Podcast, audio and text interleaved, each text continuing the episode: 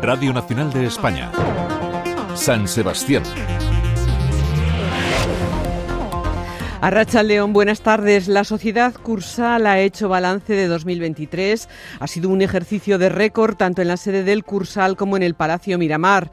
Han logrado un superávit de tesorería con 5 millones de euros facturados, generado un impacto económico de 55,4 millones. El Cursal ha celebrado 326 eventos con 363.000 asistentes. Aumenta la actividad congresual con 181 eventos, un 24% más que el año anterior y un 13% más de congresistas. Los clientes lo puntúan con un 9 sobre 10. Iker Goicoechea, director gerente de la sociedad. Bueno, el año 2023 quizás está muy bueno.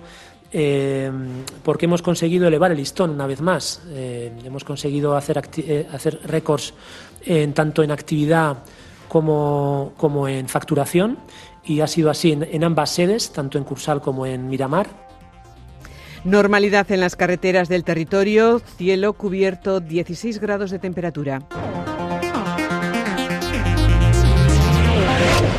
Gureak ha presentado los datos económicos del ejercicio 2023. Todos los negocios han terminado en positivo con una facturación consolidada de 256 millones de euros. El equipo suma un total de 6.072 personas, un 83% de ellas con discapacidad. Asier Vitoria es el director general. La cifra de facturación consolidada a nivel de grupo ha ascendido a 256 millones que si los comparamos con los 210 millones del ejercicio anterior, del 22, supone un incremento del 22%, y destacar el esfuerzo de los equipos comerciales para poner en valor el trabajo que, que, realizamos para garantizar la sostenibilidad económica y la rentabilidad de, de todos los proyectos.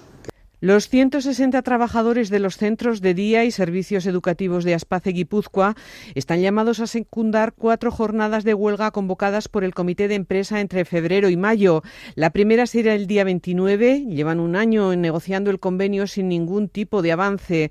Denuncian que la dirección no mueve ficha y que sus condiciones laborales son mucho peores que otras firmas de un sector tan especial como el de los cuidados. Irune Díez, portavoz. Eh, no nos contabiliza la hora de la comida como la trabajada, eh, por ejemplo, no se ha hecho una valoración de funciones ni puestos de trabajo desde hace 30 años y esto conlleva que hemos ido asumiendo eh, responsabilidades y funciones que no nos corresponden con la categoría y tampoco son retribuidas. Incluso nos han denegado la petición de cobrar nuestro sueldo íntegro el primer día de mes.